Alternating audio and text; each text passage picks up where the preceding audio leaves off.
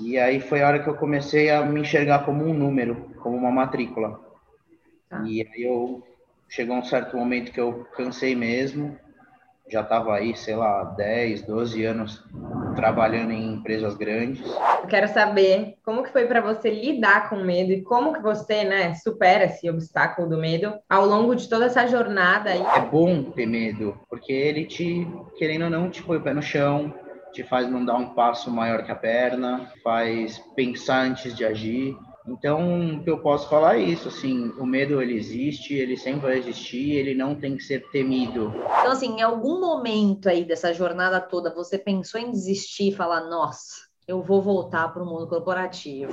A gente estava negativo. Aí a gente começou, o Bruno na chapa e eu no, no salão. Eu era o garçom e ele era o cozinheiro.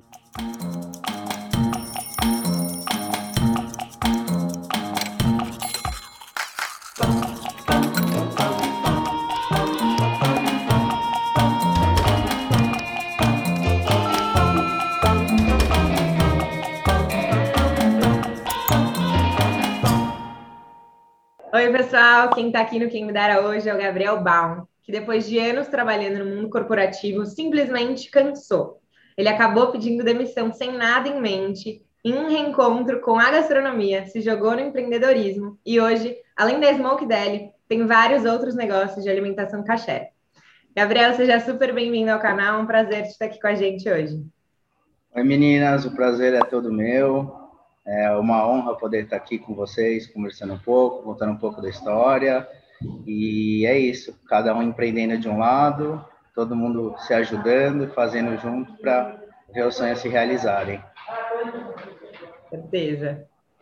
Isso aí, Gabriel. Também queria te agradecer por você estar aqui hoje, um empreendedor de sucesso para dar aí as dicas perfeitas para quem quer seguir aí no mesmo caminho que o seu.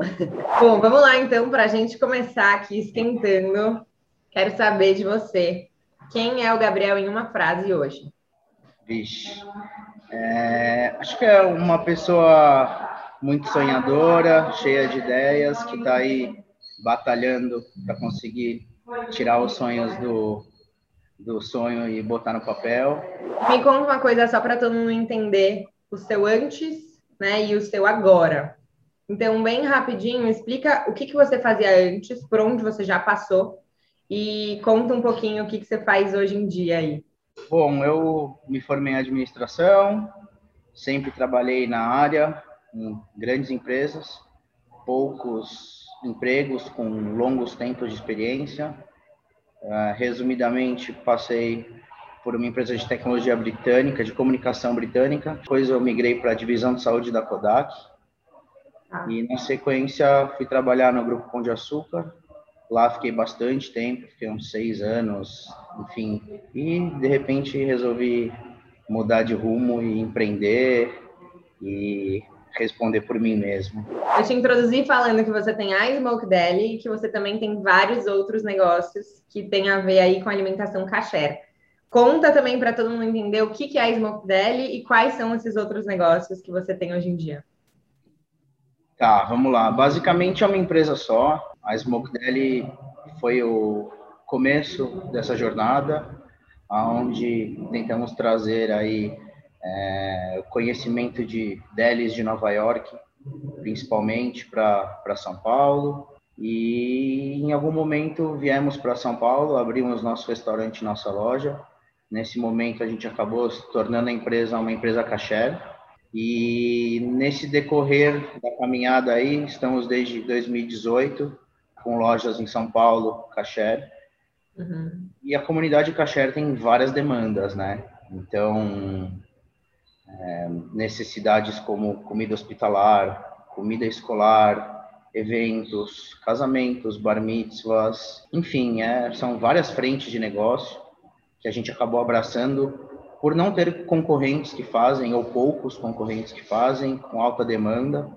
Então, a Smoke Deli hoje é um todo, é uma empresa única. Funcionários trabalham meio que híbridos nessa empresa, que parecem ser cinco, seis empresas, às vezes dez. Bom, antes da gente descobrir como você chegou aí nesse ponto que você está hoje, é, a Isa já deu um spoiler ali, né? Que você cansou do mundo corporativo. Então, eu queria que você contasse para a gente que, que você foi sentindo e qual foi o momento que você percebeu que você não estava mais feliz ali naquele universo?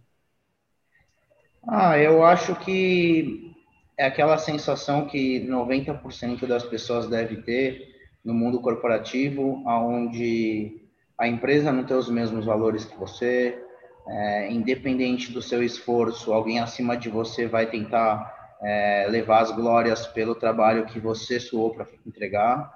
É, ver e ser obrigado a fazer coisas que você não concorda e ou que você não não tá afim, né? Ter que abaixar a orelha e falar, ok, é o cara que está pagando meu salário no fim do mês, vou ter que fazer do jeito que ele quer, na velocidade que ele quer. E aí foi a hora que eu comecei a me enxergar como um número, como uma matrícula. Ah. E aí eu chegou um certo momento que eu cansei mesmo. Já estava aí, sei lá, 10, 12 anos trabalhando em empresas grandes. E querendo ou não, acho que todo mundo alguma vez na vida tem um sonho de abrir o próprio negócio, ser dono do próprio umbigo. E chegou um momento que eu tinha uma condição financeira razoável para poder arriscar, uhum. é, tinha grandes, é, como fazer, obrigações. E aí, quando você resolveu pedir essa demissão, você falou, beleza, cansei, o que, que você pensou? Você achou que você ia tirar um sabático? Você achou que você ia é, estudar outra coisa? O que, que passava na sua cabeça?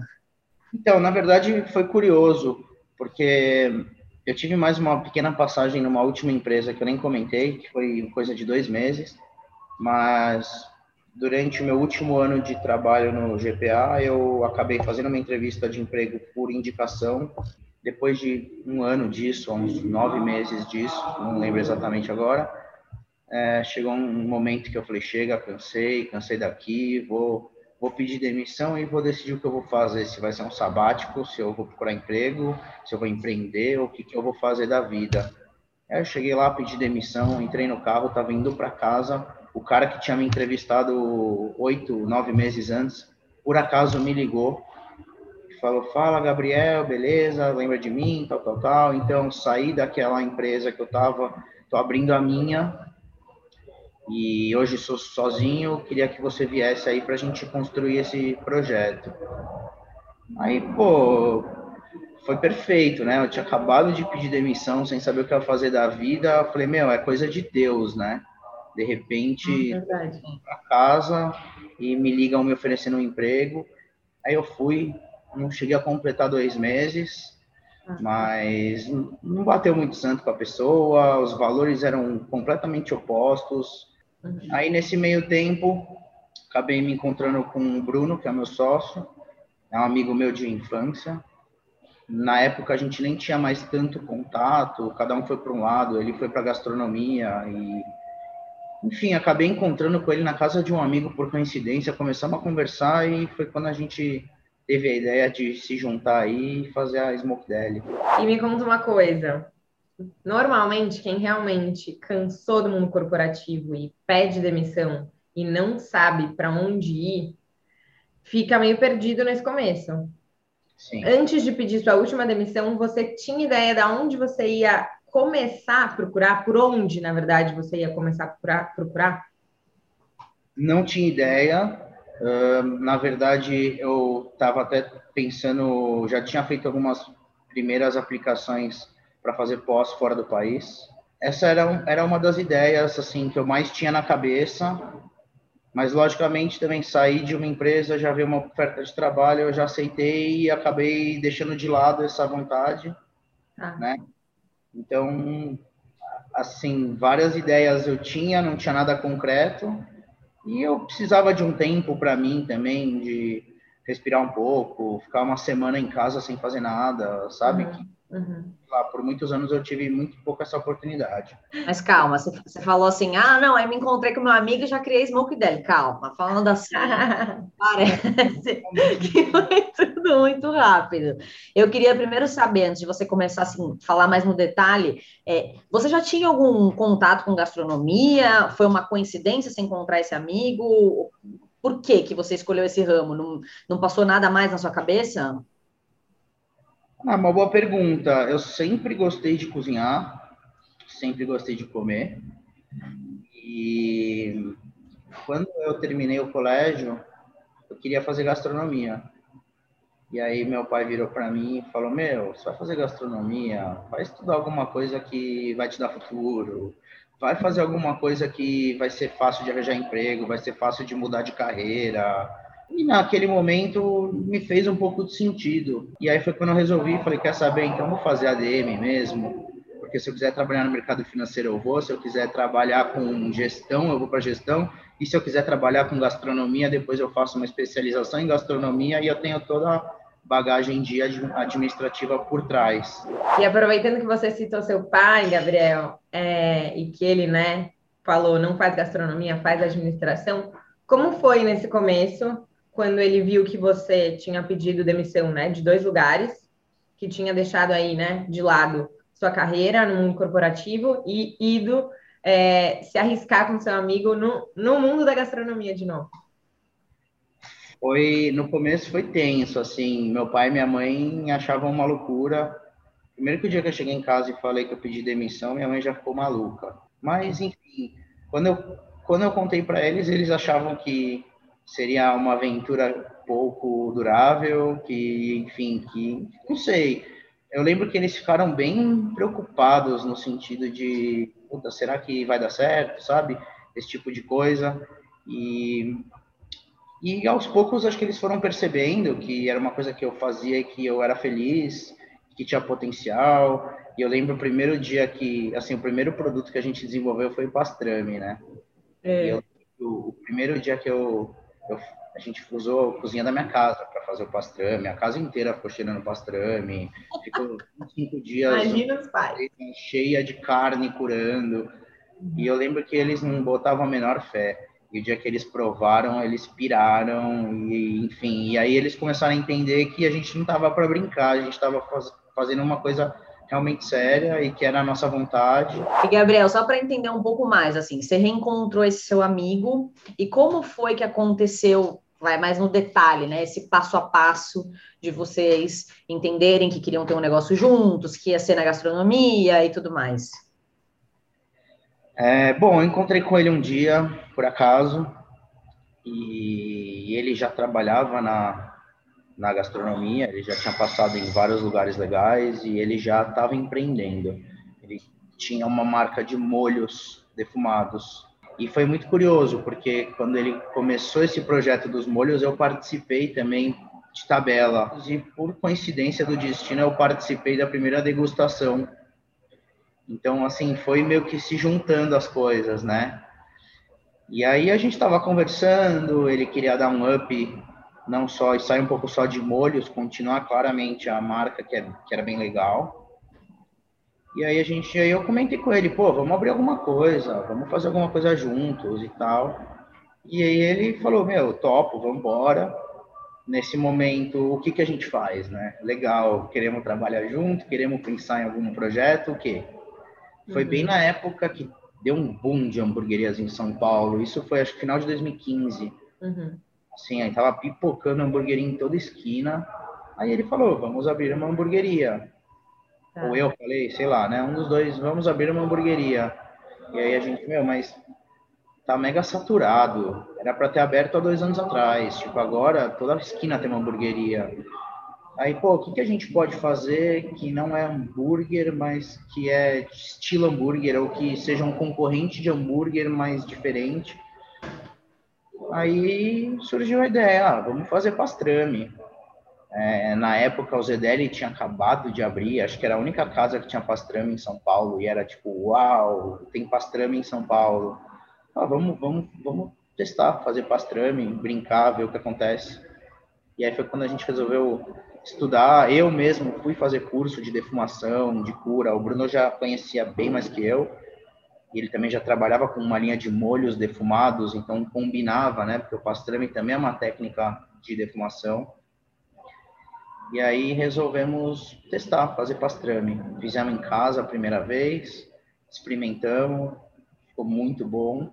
E aí a gente descobriu um equipamento, que é um forno combinado, que é um equipamento industrial, que te permite fazer cocção em alta escala, com higienes melhores, práticas melhores, né, técnicas melhores, e padronização também.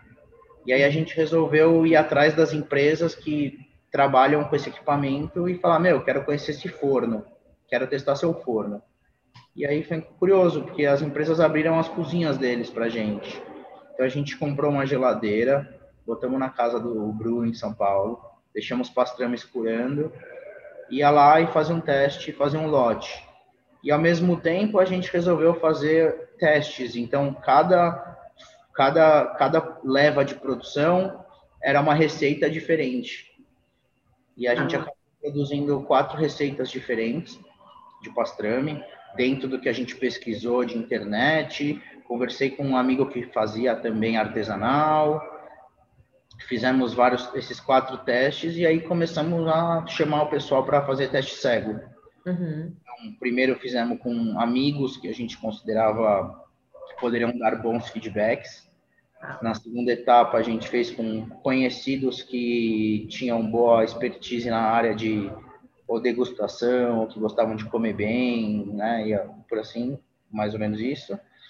E, enfim, no, nos próprios testes cegos, a galera começou, tipo, meu, eu quero comprar, eu quero comprar.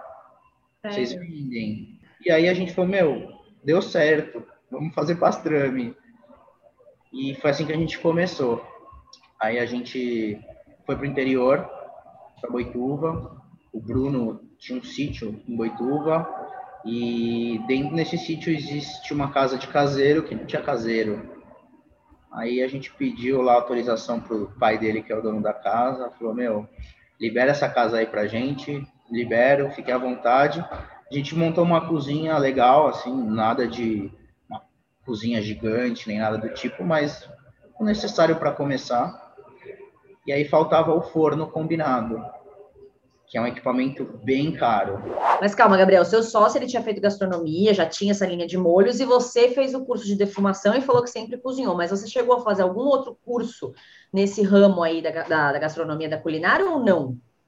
Depois eu cheguei a fazer, nesse primeiro momento eu fiz só esse curso de defumação e cura de alimentos. Já mas, fazendo receita opinar e tentar trazer ideias e não ficar lá só olhando o chefe fazer e falar beleza, beleza, beleza. E assim, em nenhum momento você teve medo de dar errado. Você estava botando muita fé nesse começo, assim, vambora e o, o que for para ser será. É, mais ou menos, né? Eu acho que quando você resolve empreender, esse medo vai existir, vai te acompanhar para sempre, né? Enfim, então sempre, claro, existia um medo, naquele momento, como eu não tinha muito o que perder também, a não ser que eu abri meio que mão de uma carreira que eu tinha construído, mas também posso voltar a qualquer momento. Uhum. Sim, eu me joguei meio que vamos embora, vamos fazer acontecer e vai ter que dar certo. Bom, agora você pode continuar a sua história aí desse pós pós casa de caseiro, lugar para fazer defumação e tudo mais. Então, a gente começou a estruturar essa cozinha, né, para começar a fazer pastrame. E aí um dia um amigão meu me ligou e falou, a gente ia viajar, ele falou, você pode me pegar aqui no endereço tal no Itaim? Posso. E cheguei lá na porta de um restaurante, falei, que isso? Aí ele falou, ah, acabei de pegar o ponto, vou abrir um restaurante japonês. Aí ele, quer conhecer? Eu, claro, quero conhecer. Aí entrei lá, viu, ele meio que pegou portas fechadas, né? Então, tudo que estava lá dentro ficava. Aí fui lá, vi o salão, vi uma cozinha, de repente entrei na outra cozinha e eu vi lá, tipo, o forno combinado. E eu olhei para aquele forno e eu falei, nossa, esse é nosso sonho de consumo, é a Ferrari da cozinha. Comentei com ele, né, porque a gente já estava ali pensando em como juntar dinheiro para comprar um nacional baratão. Eu me dei de cara lá com o mais top. Aí eu comentei com ele, ele falou, pô, abrir um restaurante japonês, de repente, se eu não precisar, é teu. Aí eu falei, pô, legal, legal. Aí, enfim, ele falou com o chefe, o cara não ia usar, o forno estava encostado, precisava reformar ele inteiro. E aí ele chegou e falou, meu, é teu, pode vir buscar. Então, no ah. final, a gente já começou aí com a Ferrari dos fornos, usado, reformamos ele inteiro, né? Mas já ganhamos um forno de presente, assim, um cara amigão meu de infância, eu vou ser eternamente grato por esse presente, ele sabe disso. Enfim, aí montamos a cozinha no interior. Nesse meio tempo, acabei fazendo um teste cego de pastrame com um amigo meu que me ensinou a fazer pastrame. E nesse teste cego ele chegou para mim e falou: ah, trouxe aqui um salmão defumado para vocês experimentarem, que eu fiz ontem. Ah, beleza, vamos experimentar. A princípio não gosto de salmão defumado. E eu comi aquilo e eu falei, nossa, que delícia. Nunca imaginei que um salmão defumado podia ser isso. Aí ele, bom, te ensinei a fazer pastrame, se você quiser eu te ensino a fazer esse salmão também. Quero. Aí ele ensinou a gente a fazer o salmão defumado. Resolvemos pesquisar sobre defumação de peixe. É, tem muito conteúdo na internet hoje em dia, né? Então nem é tão difícil pesquisar, só tem que sentar a bunda, ligar o computador e assistir, e testar, e testar, e testar, até achar as receitas que dão certo. Enfim, e aí foram os dois primeiros produtos que a gente desenvolveu. Foi salmão defumado e pastrame. E pastrame. E aí a gente montou a cozinha em Boituva, começou a produzir, começou a vender para as pessoas do nosso networking. E aí começou a chegar no ouvido de um dono de um restaurante, de outro, que pediu uma amostra, que pediu um teste. Começamos a vender pastrame e salmão defumado para alguns restaurantes. Uhum. Até que um restaurante bem legal de São Paulo, Mr. Poke, a gente já tinha feito uns testes de salmão defumado com eles. Falei, meu, quero botar um porco defumado, é mega havaiano e tal. Desenvolve pra gente? Desenvolvo. Aí eu desenvolvi, entrou no cardápio, aí eles abriram o Botânica Café, e aí eles botaram o cardápio do Botânica Café também, e acabou que a gente começou a fazer muito para eles, assim. Metade da produção da semana eles desovavam no restaurante deles. Nossa. E a gente meio que se especializou em defumação. Era tudo uhum. defumado, a gente resolveu aumentar a gama de produtos. Então a gente começou a fazer costela defumada, cupim defumado, Aí veio o Natal, fizemos peru defumado para o Natal. Começamos a realmente assim se especializar em técnicas de defumação. E aí, putz, ficamos acho que um ano em Boituva, nem isso. E era aquela coisa bem começo. Enche o carro de peixe, de carne em São Paulo, vai para Boituva. Só vocês dois ainda, Gabriel? Nós dois. Como que vocês lidavam com isso tudo que foi crescendo assim nessa proporção? Dava conta? Dava conta. Naquele momento não era um volume tão astronômico. A gente tinha uhum. bons equipamentos que ajudam muito, né, no, no processo. E aí a gente ia para Boituva, segunda-feira encontrava com o Bruno de manhã, a gente enchia o carro de carne, de peixe, ia para Boituva, ficava de segunda a quarta, de segunda a quinta e como a gente dava conta, a gente trabalhava 20 horas por dia, acordava e ia dormir o dia inteiro trabalhando. tinha que fazer tudo, tinha que limpar o peixe, tinha que pôr para curar, tinha que defumar, tinha que limpar a cozinha, tinha que fatiar, tinha que porcionar, selar, colar etiqueta, pesar, enfim, era tudo nós dois. Então, a gente trabalhava muito, assim, não vou falar que não tem que querer mesmo, porque senão tinha desistido. E aí, até que um, um belo dia, o um, um Rafa, que é um um outro cara que é amigo meu de infância. Um dia ele chegou pra gente e falou: Meu, vocês têm que abrir uma loja em São Paulo tal. Tem um conhecido meu que tem um food hall kasher. Eu acho que vocês deviam entrar pro, pro ramo kasher, que é uma demanda super bacana. A gente somos todos judeus, né? Então é, um, é uma coisa que já tem na nossa cultura. E ele falou: Vamos abrir, eu quero entrar como investidor, vamos montar uma loja dentro desse food hall e a gente conversou e tal, e falou, beleza, vamos. E aí foi quando a gente veio para São Paulo, desativamos a cozinha de Boituva, viramos, se tornamos uma empresa kasher. Nesse momento paramos de produzir porco e tudo mais, né? Porque o kasher não, não consome carne de porco. Sim. E montamos uma primeira loja e aí começaram a se abrir muitas portas, que né, como eu já falei, assim tinha muita demanda do público kasher para muitas coisas a gente começou a participar de grandes eventos, um grupo que começou a desenvolver eventos caché pela cidade, fizemos festas na Paulista, no MASP, enfim, começamos a ficar conhecido aí no, no público caché, esse evento era caché, e aí começamos, nossa cozinha ficou pronta, a gente começou, abrimos um restaurante, já tinha essa demanda de de congelados, empório, que a gente já tinha as vendas de pastrame e salmão defumado para casa das pessoas. Começamos a desenvolver outros produtos. Acabamos abraçando a linha de molhos junto e virou tudo Smoke Deli. E foi assim que a gente começou e se estabeleceu em São Paulo. E aproveitando que você falou que medo com empreendedor sempre existe, eu quero saber como que foi para você lidar com medo e como que você, né, supera esse obstáculo do medo ao longo de toda essa jornada aí, que eu imagino que deve ter sido, né, assim, deve ter dado uma ansiedade em alguns momentos. O medo tem que existir. O medo faz parte. É bom ter medo, porque ele te, querendo ou não, te põe o pé no chão, te faz não dar um passo maior que a perna, te faz pensar antes de agir. Então, o que eu posso falar é isso, assim, o medo ele existe, ele sempre vai existir, ele não tem que ser temido. Muito pelo contrário, ele tem que ser mais uma das suas fortalezas, saber trabalhar com ele e não que ele seja uma fraqueza, e sim que ele seja uma fortaleza para você conseguir estruturar alguma coisa, né? Não sair, porque se você não tem medo também você sai fazendo para tudo que é lado e às vezes você perde a mão, né? Então, o medo ele me põe no chão, ele me faz pensar antes de tomar decisões malucas. Mas em nenhum momento o medo chegou a te bloquear?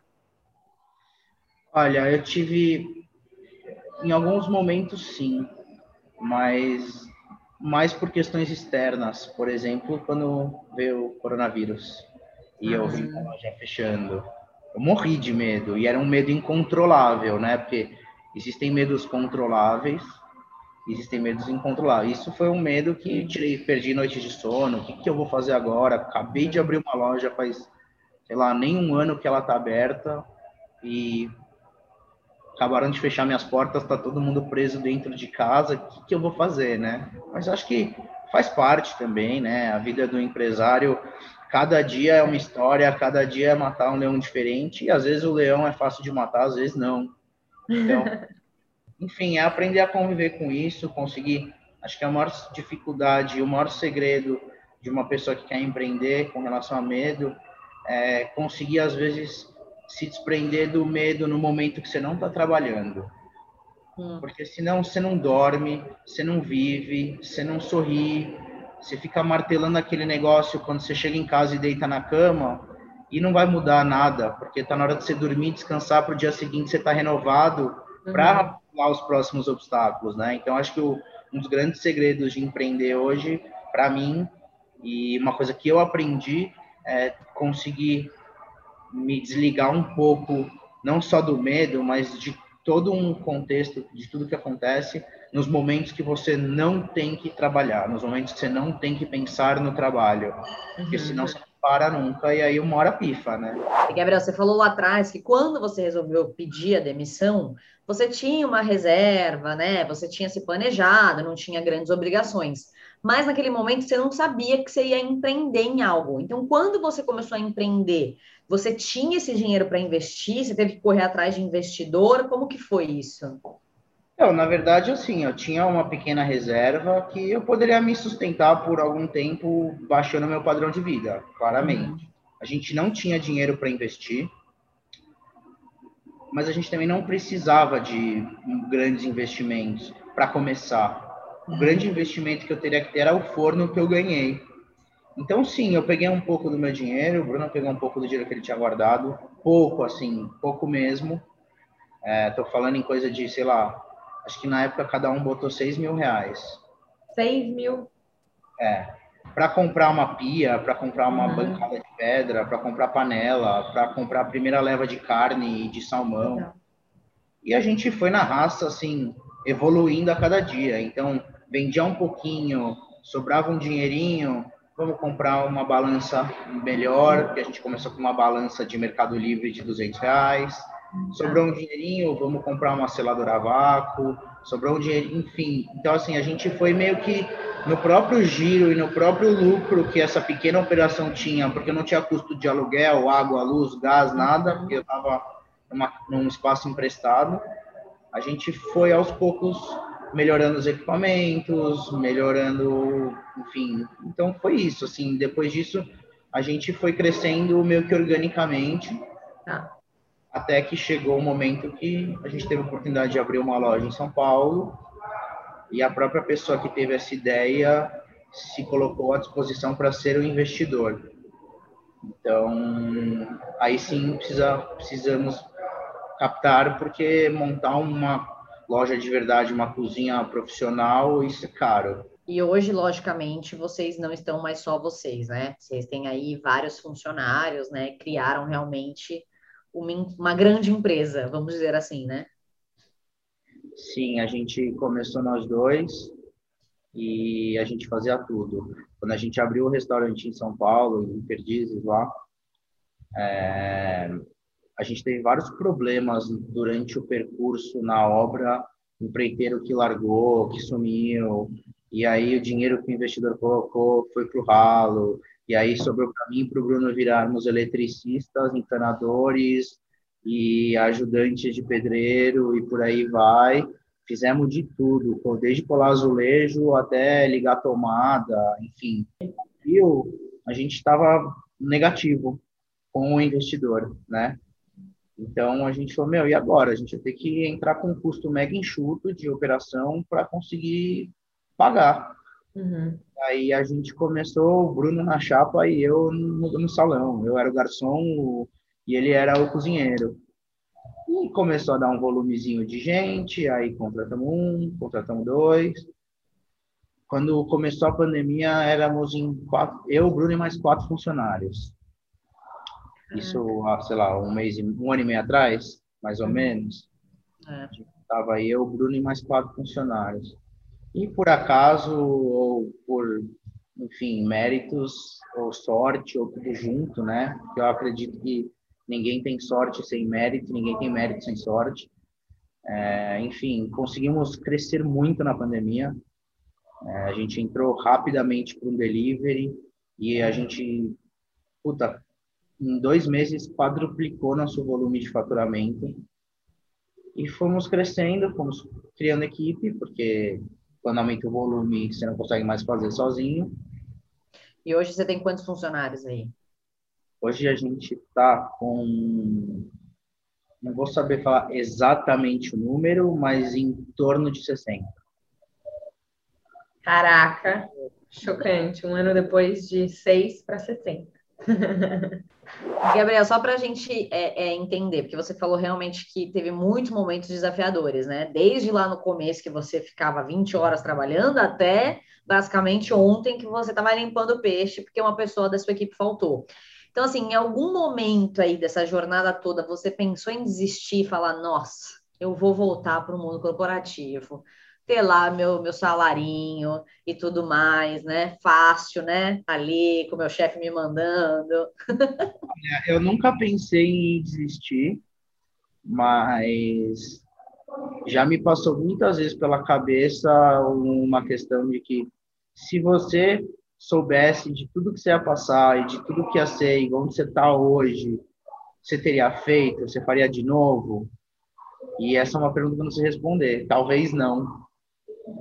É, porque realmente é, é, eu aprendi o outro lado agora, né? Ser funcionário, às vezes é ruim ser um número, mas é ótimo ter férias, é ótimo ter o salário no final do mês, é ótimo ter vale transporte para ir trabalhar e errar, no prejuízo não é seu. Se o seu colega de equipe errar, o prejuízo também não vai ser seu. Então, assim, no final das contas, eu acho que tudo tem seus prós e seus contras, né? Hoje eu sou muito feliz no que eu faço.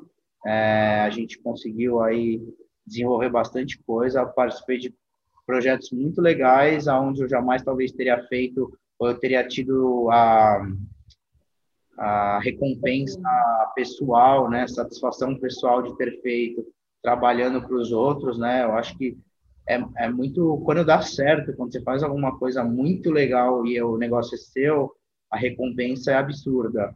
Por outro lado, também, quando dá problema ou dor de cabeça, ela é exponencialmente maior do que quando você está ali tranquilão, que o seu maior risco é ser demitido.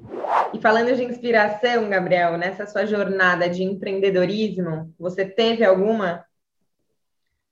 Puta, eu tive várias, né? Começar pela minha mãe. Minha mãe é, me inspirou demais, principalmente no começo, que eu tinha que trabalhar muitas horas. Às vezes até hoje eu tenho, mas no começo era bastante puxado. E eu sempre lembrava que minha mãe, com três filhos pequenos, trabalhava 20 horas por dia, enquanto levavam na escola e buscava o outro na escola de esportes e fazia comida e resolvia os problemas da casa. Estava lá trabalhando de ficar até a madrugada trabalhando e no outro dia, às seis da manhã, tinha que me tirar da cama para ir para escola quando eu não queria levantar da cama. Mas ela, para mim, é uma grande inspiração. E eu tinha, tive inspirações também com amigos próximos que empreenderam junto comigo ou um pouco antes de mim e a gente se dividia aí os percalços, medos, dificuldades e enfim, sempre me inspirei muito neles também. E acho que minha última inspiração foi a Amanda, minha namorada, que quando eu conheci ela, ela, ela trabalha no mercado financeiro e na época que eu conheci ela era assim, workaholic total, de virar a noite trabalhando. E eu tinha uma parceira do lado que tinha o mesmo estilo de, de carga horária de trabalho que eu. Então eu não conseguia deixar a bola baixar ou a guarda baixar ou me sentir cansado porque a pessoa que estava comigo estava na mesma situação. Então a gente a gente se inspirava um no outro, né? Isso acho que até fortaleceu muito a nossa relação. E agora, Gabriel, pensando em pessoas que também querem empreender, né? É, você teria alguma dica ou dicas para passar para elas, assim, né? Eu sei que não existe, é, como fala, passo a passo, né? Mas a gente queria algumas dicas de ouro aí. Bom, vamos lá. De modo geral, assim, espontaneamente falando, eu acho que a primeira dica é queira muito. Vai fazer uma coisa que é seu sonho, vai fazer uma coisa que você realmente quer fazer e que você gosta, ou alguma coisa que você saiba que vai, assim, estourar de dar certo, porque ninguém faz, mesmo que você não goste, mas você enxergou algum potencial. Mas queira muito, saiba que vai ser muito mais cansativo e desgastante do que você imagina, é, saiba que as coisas não vão andar no tempo que você espera, ou assim, né, tô generalizando, né, tem o lado inverso também, a pessoa que tem uma ideia às vezes estoura antes do que esperava, mas uhum. de modo geral, tenha paciência, saiba dar voltas, saiba mudar a rota, esteja pronto para mudar a rota, porque provavelmente ela vai mudar, saiba mudar a estratégia, quando eu comecei lá, eu comentei com vocês que a ideia era fazer alguma coisa que não hambúrguer, e a gente prometeu para a gente que a gente nunca ia fazer hambúrguer. E hoje um monte de gente acha que a Smoke Deli é uma hamburgueria. A gente vende muito hambúrguer. Então, assim, dentro do nosso projeto, hambúrguer estava completamente fora de cogitação. E hoje eu tenho um, um volume de venda de hambúrguer. Eu sou reconhecido por muitas pessoas por isso. Eu tenho kit hambúrguer para as pessoas levarem para casa, para fazer em casa. Então, assim, acho que essa é uma das, das coisas que eu falo. E a outra coisa que eu, que eu, que eu daria de dica, se quer empreender, é busque é, alguma coisa que é escalável, alguma coisa que você consiga replicar sem grandes dificuldades. Uhum. E, de preferência, operações enxutas, com poucos funcionários. E, e é isso. Acho que é isso. Porque quanto maior a operação, quanto maior o número de funcionários e também é, o aspecto de receber pessoas né, com produto, atender e serviço. No meu caso de comida, isso é meio que uhum. assim, não tem como fugir muito, até porque eu tenho lojas, mas se quer empreender e tiver uma ideia aonde você presta um serviço, aonde você atende, não recebe pessoas na hora sem saber o que, que, que elas querem, é mais uhum. fácil. Não que é mais legal, nem que é mais satisfatório, mas é mais fácil. Menos então, dor de cabeça. Hoje virar assim para mim e falar assim, escolhe das 300 coisas que você faz na empresa hoje. Se você tivesse que escolher uma e, e o resto tudo você nunca mais ia fazer, provavelmente eu ia falar, eu quero ser só um delivery. É, então, acho que essas são as principais dicas, assim, respira fundo, levanta a cabeça, não deixa a cabeça baixar, queira muito fazer, saiba que vai dar muito mais trabalho do que você espera, mas ao mesmo tempo a recompensa também é maior. Quanto mais dificuldade, quanto mais trabalho dá, no final do dia, mais você, é, eu pelo menos, fico satisfeito com o resultado. Com certeza, amei essas dicas, você arrasou. E olhando para trás, Gabriel, nessa jornada toda, você faria algo diferente? Boa pergunta. Acho que não. não. Acho que eu acho que as coisas foram se encaixando no tempo delas, as ideias foram surgindo nos tempos certos. Talvez o que eu faria diferente, eu teria buscado mais um investidor no começo para ter mais folga e poder ter mais tranquilidade, principalmente pensando em toda essa história de pandemia que eu passei porque crescemos muito na pandemia, mas também quase quebramos na pandemia, né? O primeiro lockdown foi ótimo, o segundo foi desastroso. Quando eu tinha quatro funcionários e eu aumentei meu faturamento no lockdown, foi ótimo. Quando eu tinha 60 funcionários e eu tive que fechar duas portas, o delivery já não cobria o custo operacional. Mas tem que levantar todo dia de manhã e botar a mão na massa e correr atrás e se reinventar e buscar novas fontes de renda, porque se a loja está fechada, você precisa faturar de algum outro jeito. Uhum. Enfim, e é isso. Bom, chegamos aí no nosso terceiro bloco. Gabriel, hashtag choque de realidade, que é a hora que todo mundo vai te escutar falar a mais pura verdade sobre sua rotina, seu dia a dia e o que é realmente ser um empreendedor nesse Brasil. Então, só para todo mundo ficar bem inteirado aí, né? E saber como funciona uma vida quando você tem vários negócios aí para gerenciar, conta um pouco para a gente da sua rotina e uma semana na sua vida. Bom, em poucas palavras ou em uma frase, eu diria que rotina não existe na minha vida. Não existe mesmo. É, uhum. Cria um cronograma para amanhã, e às vezes você não fez nada do que você programou. Uhum. Você fala, não, hoje, por exemplo, só tenho duas lojas, uma cozinha de produção e, enfim, eventos, alimentação escolar, várias frentes de negócio, né?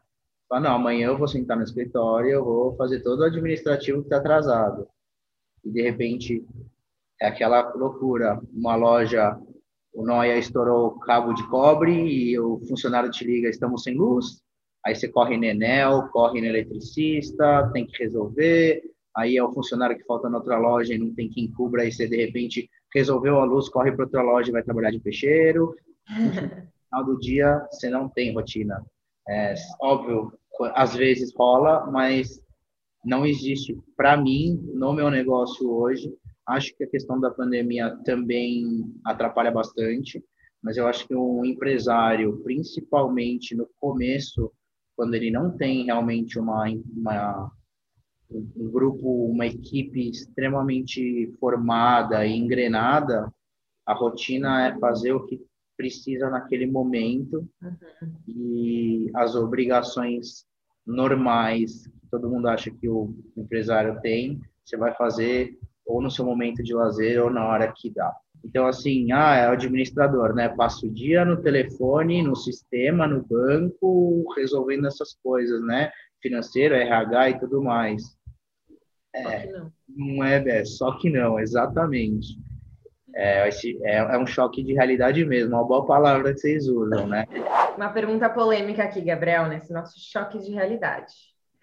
Pensando aí que tem pessoas que têm um negócio só, que fazem só uma coisa e focam naquilo e quando a gente olha para você e te vê, a gente vê aí, né, com meu cinco negócios embaixo de você, você acha realmente que quem tem tanta coisa embaixo de si consegue focar e dar total atenção para todos os negócios? Não, não consegue.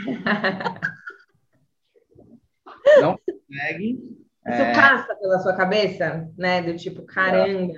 Todo dia, é, todo dia vem ideias lindas e super legais e que aos olhos de quem tem ideia, é super fácil de botar em prática, mas quando você faz várias coisas diferentes, às vezes botar em prática uma coisa simples não é tão simples, né?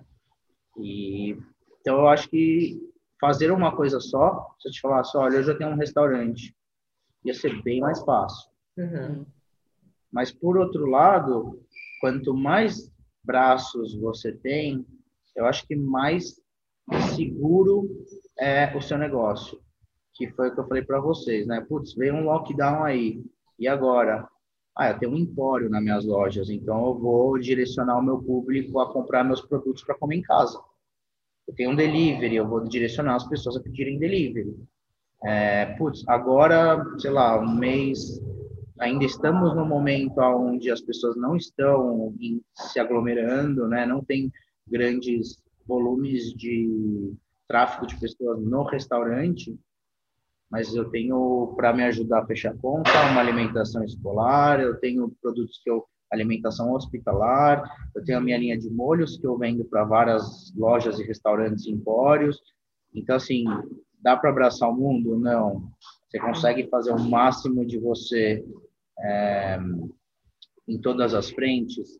Não. Dá muito mais trabalho, é, tem muitos, muito mais riscos, né? Porque você tem que um guarda-chuva com um monte de coisas para absorver, uhum. mas também assim a gente consegue ir se ajustando e consegue ir sobrevivendo, né? Então, uma coisa só, essa coisa morreu, um concorrente apareceu, maior que você, enfim, deu erro no produto, uma tecnologia nova, você está morto.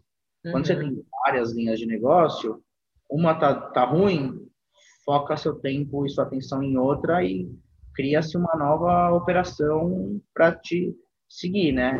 E sobre sua não rotina, qual parte que você mais gosta e depois qual a parte que você menos gosta?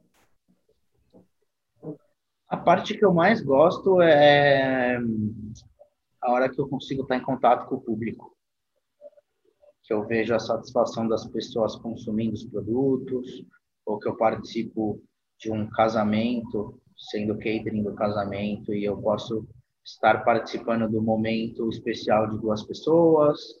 É, essas são as partes que eu mais gosto. É a hora que eu estou ali curtindo o momento do negócio que eu construí. E para mim o pior momento é a hora que dá tudo errado e você tem que resolver tudo e você não sabe por onde começar você tem que virar três ou quatro e fazer tudo, né? E que também é uma coisa que é bem cotidiana, né?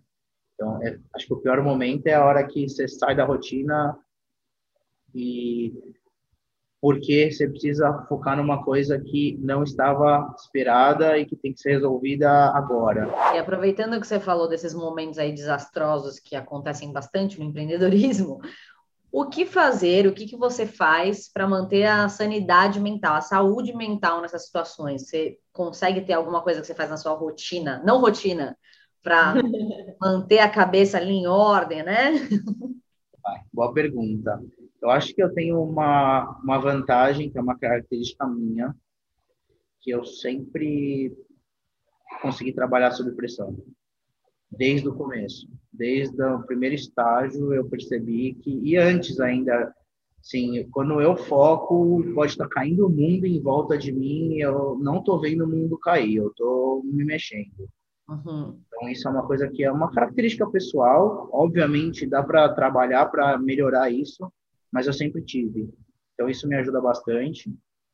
E eu também sei, uma coisa que eu falo para todo mundo que, que quer empreender, às vezes eu não consigo botar isso em prática, eu deveria me esforçar mais, mas é aprender a delegar, fechar os olhos e desligar um pouco.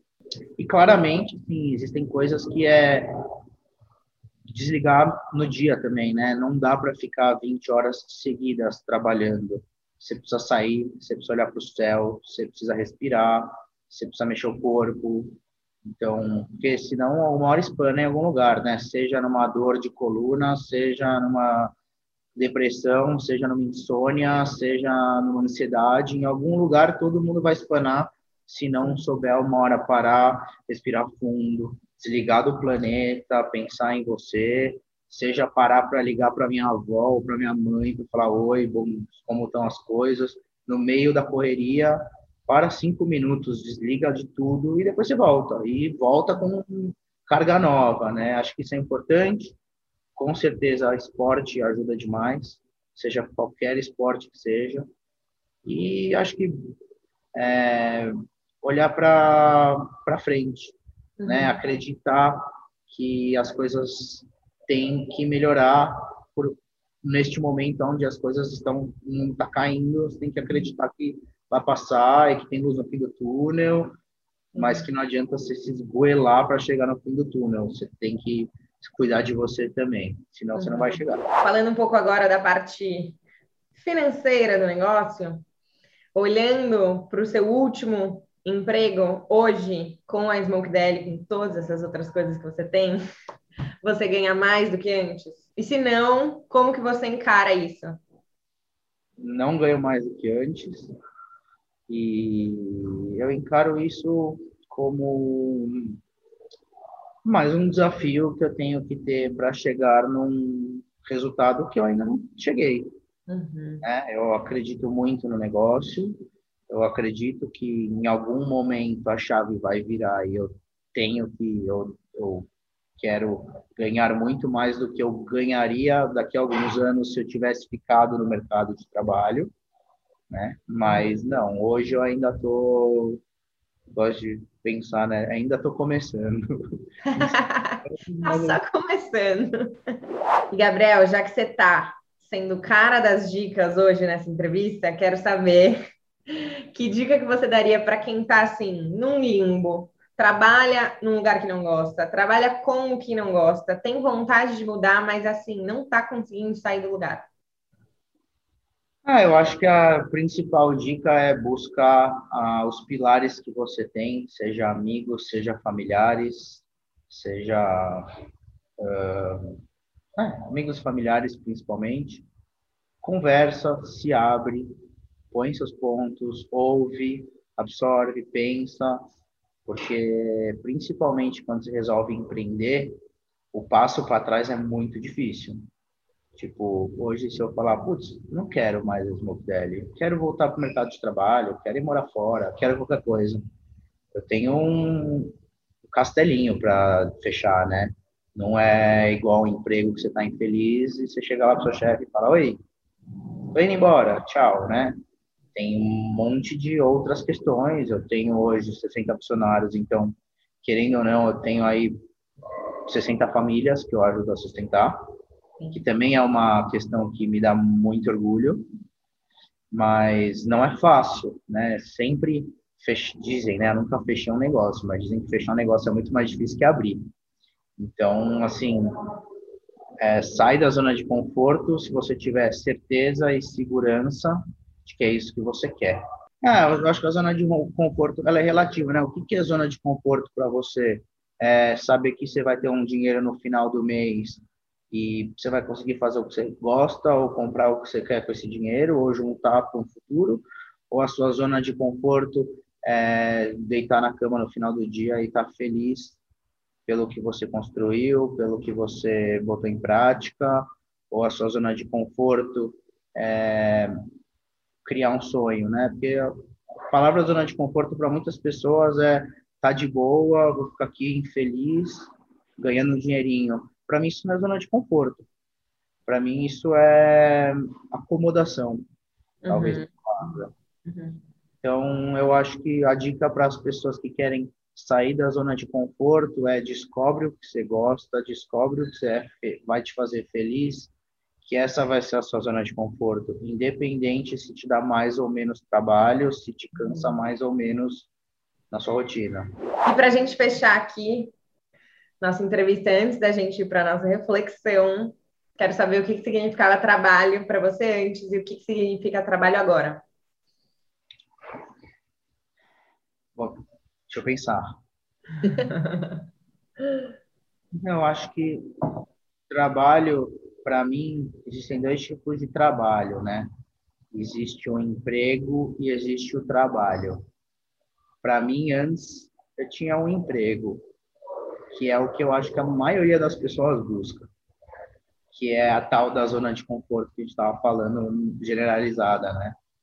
Puta, é um emprego. No fim do dia você vai ganhar, é, independente se você fez ou não fez tanto, se você se entregou ou não entregou tanto. Se você entregar muito e conseguir ter glória disso, você vai ganhar mais. Uhum. Mas esse é o emprego. E o trabalho é o que eu tenho hoje, que é independente se vai ter resultado, independente se vai dar certo, independente se eu vou entregar o que eu quero ou se as pessoas vão receber, os clientes vão receber o que eles queriam, eu vou ter que ralar bastante, bastante, bastante. Bom, o que ficou hoje de reflexão dessa entrevista com o Gabriel é que se você quer empreender, é importantíssimo investir naquilo que você realmente ama e quer muito.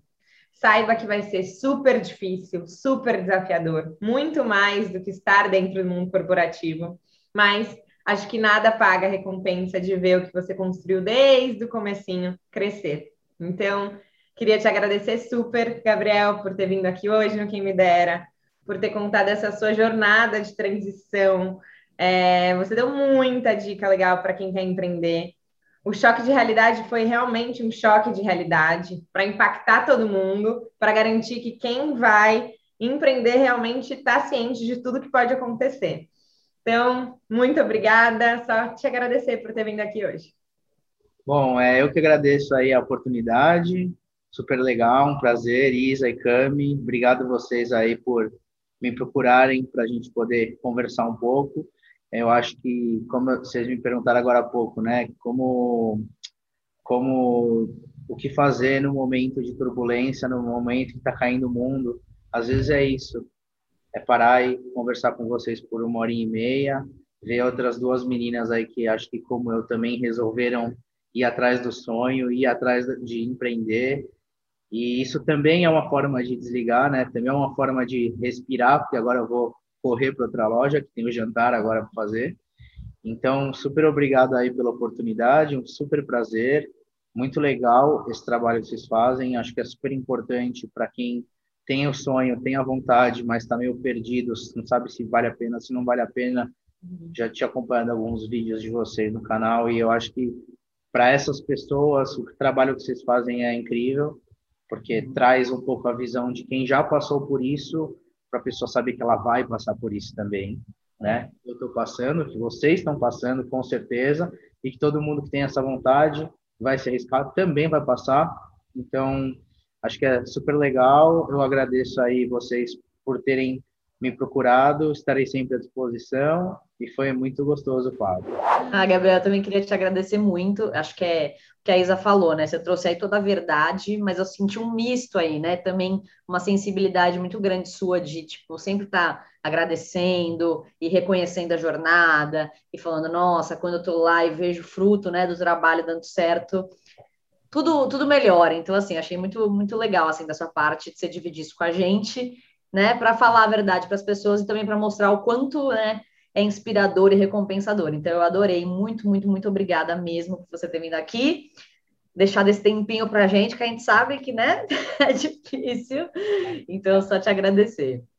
Boa, valeu, gente. Obrigado, menino. E para você que amou essa entrevista, que também está com vontade de empreender, tem muito mais vídeo assim no nosso canal. Então se inscreve lá no nosso canal do YouTube, segue a gente lá no Instagram, que toda quinta-feira, às 8 da noite, tem uma entrevista tão boa quanto essa.